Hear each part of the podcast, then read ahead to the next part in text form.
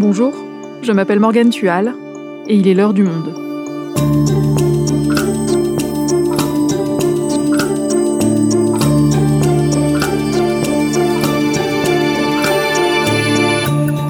Aujourd'hui, les effets du changement climatique sont sous nos yeux. Le dôme de chaleur qui a frappé le nord-ouest de l'Amérique il y a quelques jours en est l'un des multiples exemples. Pourquoi avons-nous attendu si longtemps avant de prendre au sérieux notre impact sur le climat Est-ce que la multiplication de ces phénomènes climatiques extrêmes dans les pays du Nord va pousser les politiques à agir? N'est-il pas déjà trop tard? On en parle avec Audrey Garrick, journaliste spécialiste de l'environnement au monde. Climat, sous nos yeux, le grand basculement, un épisode produit par Cyrielle Bedu, réalisation Amandine Robillard.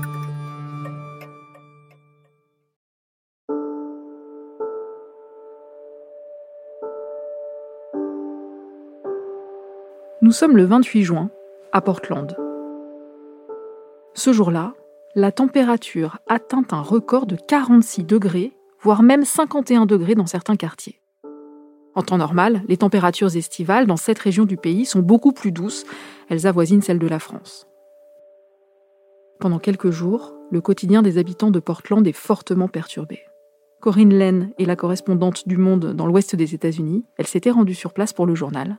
Elle nous raconte les riches en fait ou les, privilégiés ou les gens qui avaient des voitures euh, sont partis vers la côte où il y a toujours le, Pacifique étant un océan très froid, il y a toujours donc une couche d'humidité fraîche et donc les, les, températures étaient de 30 degrés et les autres qui n'ont pas pu, euh, pas cru que ça allait être à ce point-là, pas eu les moyens, les gens qui vivent dans la rue depuis la pandémie, il y a des tentes euh, sur tous les trottoirs, eux ont été pris de plein fouet.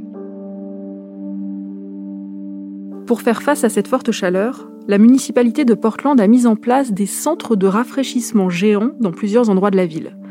Dans ces lieux climatisés, des gymnases souvent, les gens pouvaient se reposer quelques heures au frais. Mais encore fallait-il pouvoir s'y rendre.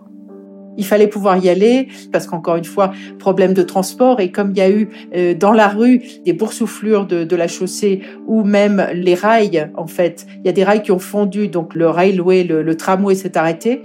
Et du coup les gens n'ont pas pu toujours aller dans ces centres. Le dimanche, il y a des gens qui se sont retrouvés chez eux coincés avec des températures de, de 40 degrés à l'intérieur et pas d'air conditionné parce qu'on est quand même dans le nord-ouest du Pacifique où l'air conditionné est quand même assez rare, hein, même si ça a progressé depuis euh, il y avait une chaleur assez intense. Plus de la moitié n'ont pas l'air conditionné, notamment dans les logements sociaux. Cette canicule a généré plus d'une centaine d'incendies dans le nord-ouest de l'Amérique, mais aussi des morts. Dans l'Oregon, l'État où est situé Portland, au moins 80 personnes ont été victimes de cette vague de chaleur.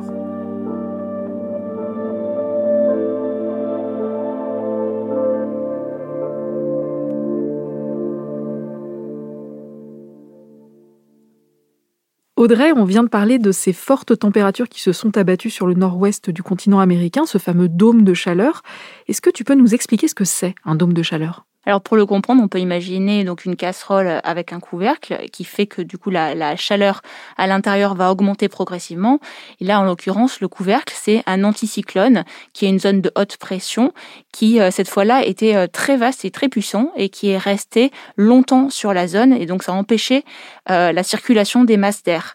Et l'anticyclone, il a aussi provoqué en fait la subsidence, donc la descente des masses d'air qui se réchauffent par compression. Et enfin, ça a été accéléré aussi parce qu'il y a une sécheresse très importante dans l'ouest du continent nord-américain et aussi un très fort ensoleillement. Et en quoi est-ce que ce dôme de chaleur, c'est différent d'une simple canicule? En fait, la, canicule, elle peut être euh, entraînée par différents phénomènes météorologiques et le dôme de chaleur en fait partie. Euh, mais le dôme de chaleur, c'est un nouveau terme qu'on a, qu'on a beaucoup employé, mais qui n'est pas vraiment un terme officiel en météorologie ou en climatologie.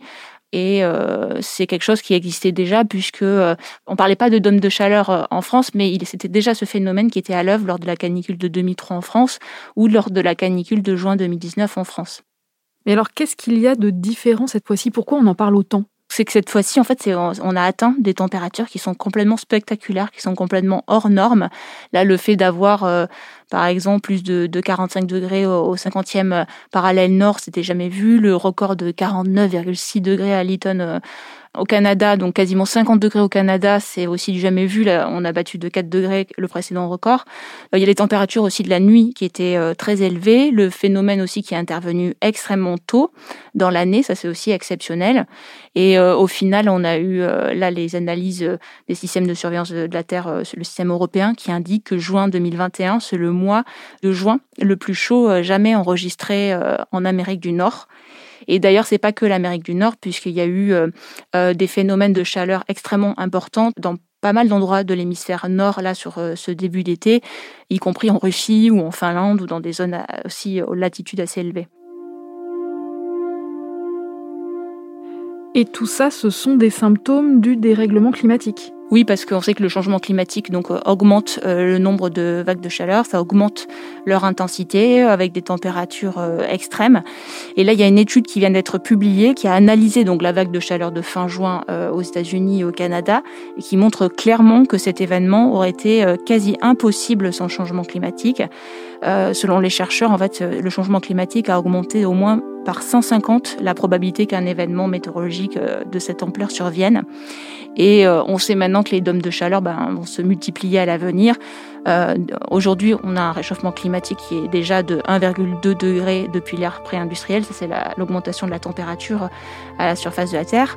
Et si on était dans un réchauffement de 2 degrés, euh, là, un tel événement comme celui des États-Unis, du Canada, pourrait se reproduire tous les 5 à 10 ans, ce qui est colossal parce que sans changement climatique, ce serait tous les 1000 ans. Donc c'est là qu'on mesure en fait complètement euh, l'influence du changement climatique. On est témoin d'une planète en surchauffe, mais en fait c'est pas du tout la première année qu'on voit ça. C'est ça qui est fou, c'est qu'on oublie presque un peu année après année. Mais euh, les, les, six dernières années déjà ont été toutes les plus chaudes jamais enregistrées.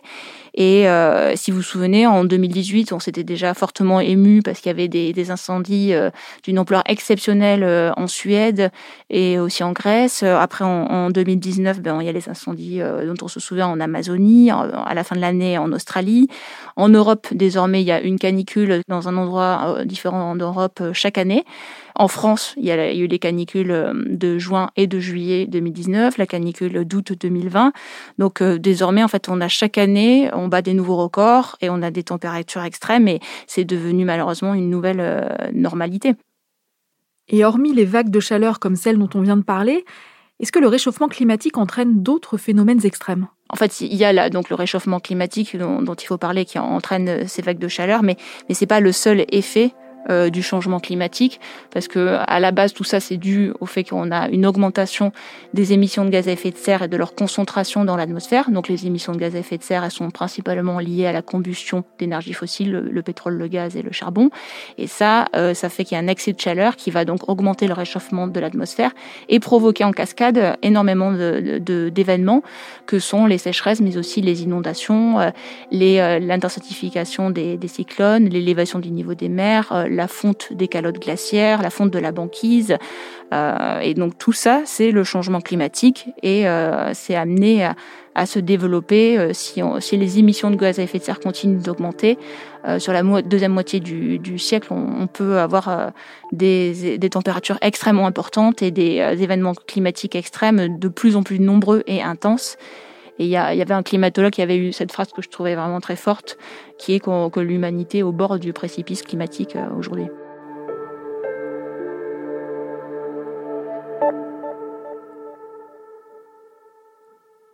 Donc tout ce à quoi on assiste aujourd'hui, c'est ce qui était annoncé, c'est ce qui était prévu par les scientifiques depuis des années.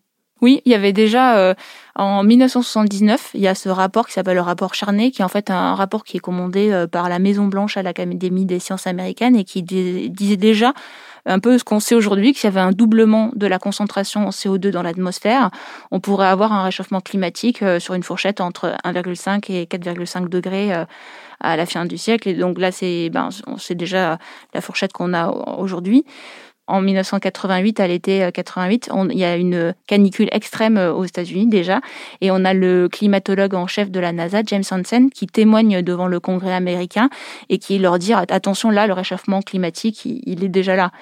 Et, et cette même année, c'est l'année de la création du GIEC, donc le groupe d'experts intergouvernemental sur l'évolution du climat. Donc c'est une structure qui a été créé sous l'égide de deux instances de l'ONU, l'Organisation météorologique mondiale et le Programme des Nations unies de l'environnement, pour euh, faire des, la synthèse de toutes les connaissances scientifiques sur le climat et euh, faire des rapports qui serviront après de, de base euh, scientifique aux décideurs et notamment qui se réunissent lors des conférences de climat. Et eux, dès leur premier rapport en 1990, en fait, ils disaient déjà globalement ce qu'on sait aujourd'hui. Ça n'a pas beaucoup changé depuis. L'alerte avait déjà été donnée il y a déjà euh, au moins 30 euh, ans. Et donc ces premiers rapports qui datent d'une trentaine d'années, ils avaient vu juste jusqu'à quel point? Ils avaient vraiment vu précisément tout ce qu'on subit aujourd'hui? En fait, il y a des changements comme le réchauffement de, la planète là qui sont tout à fait conformes aux prévisions des modèles. Le fait que là, pour l'instant, par exemple, on a un réchauffement de 1,2 degré depuis l'ère pré-industrielle. L'élévation du niveau des mers, on était euh, aussi euh, dans les premiers rapports dans la fourchette qu'on voit encore aujourd'hui. Mais euh, il y a d'autres impacts pour lesquels on était en deçà dans les prévisions. Et notamment, c'est la fonte des calottes glaciaires du Groenland et de l'Antarctique, où là, ça s'accélère énormément. Et donc, l'élévation du niveau des mers, finalement, pourrait être plus élevée que ce qu'on escomptait. Et euh, c'est aussi euh, tous les événements euh, météorologiques extrêmes, là, les super incendies, les super tempêtes, les inondations. Tout ça, ça se produit plus tôt que prévu et avec une ampleur plus grande que ce que les modèles avaient prévu. Et enfin, il reste la question des, points de bascule. Donc, ce qu'on appelle les points de bascule, c'est euh, par exemple euh, la fonte du permafrost, euh, donc du pergélisol, les sols qui sont gelés en permanence, notamment dans tout le, nord du, de l'hémisphère nord. Là, s'il venait à fondre, ça pourrait libérer toutes les substances qui sont à l'intérieur et notamment, ça renferme énormément de CO2, mais surtout de méthane, un gaz à effet de serre qui est beaucoup plus puissant que le CO2. Et donc là, ça pourrait avoir un effet d'emballement où ça irait beaucoup plus vite que ce qu'on pense. Donc il y a, toujours cette interrogation malgré tout sur euh, est-ce qu'à un moment ça va pas s'emballer? Ok, donc dès les années 70 et 80, des scientifiques alertaient déjà sur ces graves phénomènes à venir. Et qu'est-ce qui s'est passé ensuite quand ils ont sorti leur rapport, quand ils ont parlé de leurs recherches Est-ce qu'il y a eu une prise de conscience? Oui, c'était le cas. En fait, ce qui est fou, c'est que dans, à la fin des années 70 et 80, visiblement, il y avait un peu un, alignement des planètes pour agir. C'est ce que raconte euh, euh, dans son livre Nathaniel Rich, le livre Perdre la Terre. C'est un journaliste américain qui a fait une, extraordinaire enquête où il montre euh, qu'à ce moment-là, effectivement, donc il y a la connaissance scientifique, il y a l'opinion publique qui est pour une action, il y a les hommes politiques qui sont aussi prêts à, agir, mais à un moment, il y avait un grand rassemblement, le premier sommet un peu international sur le climat qui devait se tenir en, 89 aux Pays-Bas. Et là, ça capote. Euh, les États-Unis finalement reculent sous l'effet d'intérêt économique et ils décident euh, de ne pas agir. Et donc tous les autres États qui sont réunis ne décident pas de euh, limiter les émissions de gaz à effet de serre comme ils avaient prévu et, après, là, c'est bah, la, dynamique s'inverse complètement à partir de, la fin des années 80. Là, on a tout le processus de, l'industrie euh, pétrolière et, aussi du charbon qui dépense des milliards de dollars euh, pour euh, saper euh, le travail scientifique, pour instiller le doute sur la réalité du changement climatique et du fait aussi qu'il est d'origine humaine et non pas naturelle. Donc là, on va avoir finalement un rejet de toute action pour limiter les émissions de gaz à effet de serre et ça devient presque une guerre culturelle qui atteint son paroxysme avec l'élection de Donald Trump aux États-Unis et le fait qu'il va sortir les États-Unis de l'accord de Paris sur le climat en 2017. il va, en tout cas, il l'annonce en 2017. Et euh, finalement, les États-Unis reviendront dans l'accord euh, en début d'année, mais ça refait beaucoup de mal euh, aux États-Unis et au monde toute cette période-là. Et cette montée du climato-scepticisme, elle est passée par qui? Parce que tu évoques le lobby pétrolier, mais en France, par exemple, un des climato-sceptiques les plus connus, c'est Claude Allègre, un scientifique, un ancien ministre de l'Éducation, a priori, il n'était pas à la botte de l'industrie pétrolière. Effectivement, il est, il est euh, à, l'origine en fait de, de cet essor du climato-scepticisme en France dans les années 90. Euh, il est certes un éminent scientifique, mais euh, c'est pas un climatologue, c'est un géologue, et euh, il, commence à défendre des thèses climato-sceptiques en disant que le climat a toujours changé, et donc commence à apparaître en fait surtout un conflit académique là entre deux disciplines qui sont les chercheurs de la science sciences internes, donc les géologues et ceux de l'atmosphère. Et au final, ce groupe autour de Claude Allègre, mais en fait, il y en a d'autres de chercheurs climato-sceptiques, il n'y a pas que lui, parvient à faire croire qu'il existe une controverse scientifique et un clivage au sein de la communauté, alors que c'est pas le cas. Toute la communauté scientifique compétente, donc en fait quand même celle des climatologues, est complètement d'accord pour dire qu'il y a bien un changement climatique à l'œuvre et qu'il est dû aux euh, émissions de gaz à effet de serre euh, d'origine humaine. Et leur se fait sentir encore aujourd'hui. Par exemple, ces derniers jours dans le nord de la France, il n'a pas du tout fait beau. Ce type de climat assez frais en pleine période estivale sert encore aujourd'hui d'argument aux climato-sceptiques pour dire que le réchauffement climatique n'existe pas. Qu'est-ce qu'on répond à ça? Non, en fait, c'est une confusion euh, que beaucoup font entre la météo et le climat. la météo, c'est vraiment euh, sur le temps court, elle varie sur le temps court, tandis que le climat, c'est sur des périodes de temps très longues. Donc, euh, en fait, l'un n'empêche pas l'autre. Dans ce climat euh, de réchauffement global, ça n'empêche pas qu'il y ait des pointes plus fraîches à certains endroits du globe, parce qu'en plus, là, on parle quand même du nord de la France, mais c'est pas du tout la situation ailleurs sur l'hémisphère nord ou sud. Et à l'avenir, la France, même dans un climat réchauffé, de toute façon, connaîtra encore des vagues de, froid. C'est juste qu'elles seront moins nombreuses globalement et moins sévères aussi euh, si on continue à nos émissions de gaz à effet de serre. Et alors comment ça se fait qu'avec tout ça et qu'avec le consensus scientifique qui existe visiblement depuis les années 70-80, ils aient réussi à imposer leurs idées climato-sceptiques malgré tout? Moi, je vois trois facteurs qui, qui expliquent que, que, ces idées persistent. D'abord, ben, le, le, rôle des médias. Les médias continuent, même si c'est moins le cas qu'avant, d'inviter euh, des climato-sceptiques sur les plateaux euh, et euh, de faire débattre des climatologues avec des climato-sceptiques, comme s'il y avait un débat qui existait dans la communauté scientifique. Ça, donc, c'est un style de doute. Ça continue de faire penser qu'il y a, il y a la science et l'opinion. Après, il y a toujours l'influence, malgré tout, de l'industrie pétrolière qui continue toujours d'introduire le, doute aussi de, de matraquer euh, des fausses idées. D'ailleurs, ça varie un petit peu ces idées-là maintenant qu'on est quand même moins dans la négation pure et simple du changement climatique ou de son origine humaine.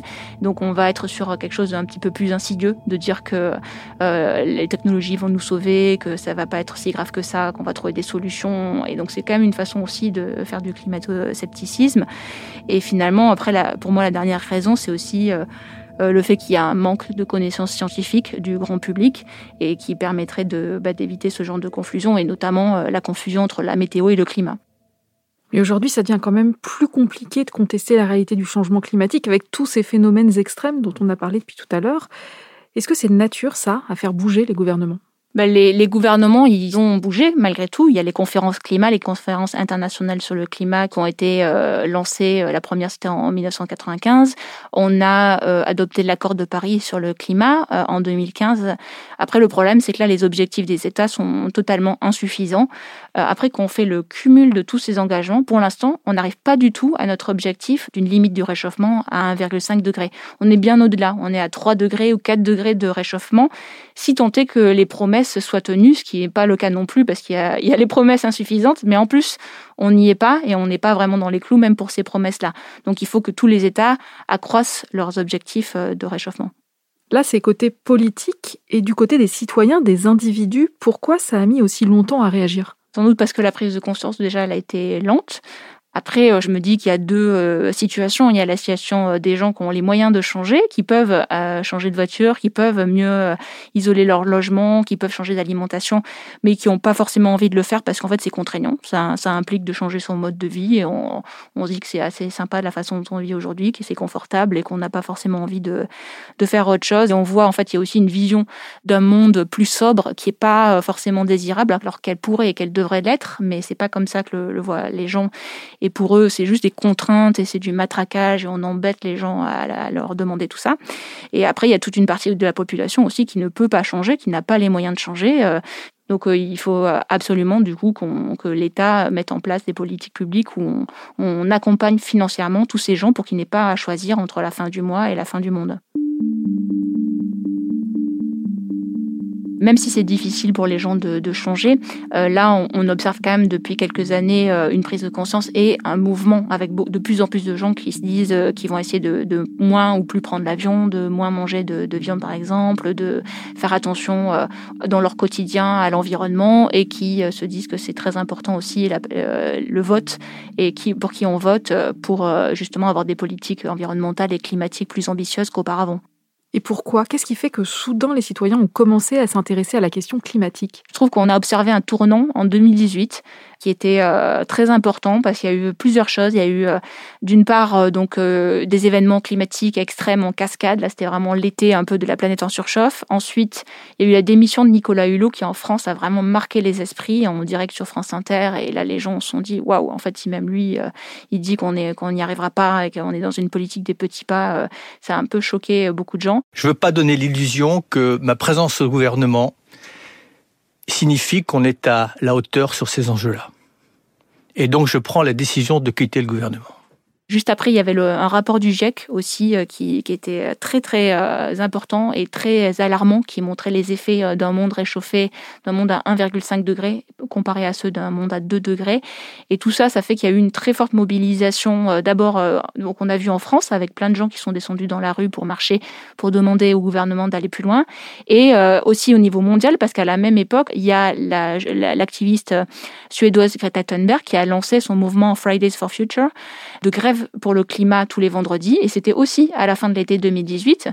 Et tous les vendredis, euh, des milliers, euh, voire euh, plus dans certains pays, de jeunes sont descendus dans la rue pour demander aux dirigeants d'agir. Donc, ça a créé un mouvement massif de mobilisation, de prise de conscience et de demande d'aller plus loin dans les politiques publiques.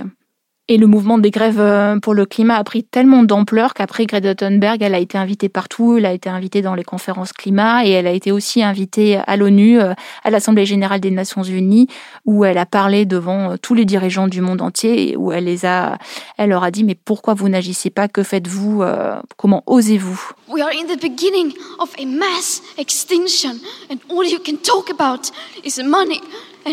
Tales. How dare you Et tout ça, ça a une influence sur les politiciens? Oui, ça a une influence. Euh, il y a indéniablement le fait que, en fait, cette demande des jeunes et cette mobilisation croissante, ça a augmenté la, préoccupation des gens euh, euh, par rapport à la question euh, climatique. Donc ça a mis cette question à l'agenda politique. Désormais, euh, tous les hommes politiques, tous les dirigeants parlent de ce sujet, c'est présent dans les programmes. On a vu un impact quand même lors de certaines élections, notamment aux élections européennes, où les, les Verts ont fait des très bons scores en France, en Allemagne. Moi, quand je suis arrivée au service planète du Monde en 2012, le climat, c'était un sujet qui était certes déjà très important, sur lequel on travaillait beaucoup et on a notamment beaucoup enquêté sur le climato-scepticisme, mais qui était euh, moins, peut-être un peu moins mis en valeur euh, qu'aujourd'hui. Là, aujourd'hui, euh, j'ai vu aussi, y compris au sein du journal, en fait, ce tournant de, 2018, où on s'est mis à faire beaucoup plus d'articles sur les événements climatiques extrêmes, sur ce qui nous attend à l'avenir si on n'agit pas, à le mettre en scène, à faire des, grands reportages, à le mettre à la une du journal. Et en fait, on, est les témoins en fait de, de la mutation et de l'évolution de, de la société, où on reflète en fait la prise de conscience de l'urgence, la peur de, ce qui va se passer si on n'agit pas. Et de toute façon, euh, voilà, maintenant c'est à l'actualité, on le montre, et ça va être un sujet aussi crucial lors de l'élection présidentielle euh, l'an prochain, parce que c'est vraiment euh, dans cette décennie-là que tout va se jouer pour le climat. Merci Audrey. Merci Morgane.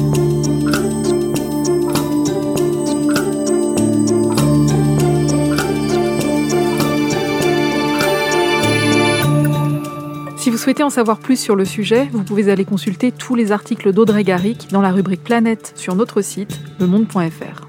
C'est la fin de l'heure du monde, le podcast quotidien d'actualité proposé par le journal Le Monde et Spotify. Pour ne rater aucun épisode, vous pouvez vous abonner gratuitement sur Spotify ou nous retrouver chaque jour sur le site et l'application lemonde.fr. Si vous avez des remarques, des suggestions, des critiques, n'hésitez pas à nous envoyer un email l'heure du monde@lemonde.fr. L'heure du monde est publiée tous les matins, du lundi au vendredi. On se retrouve donc très vite. À bientôt.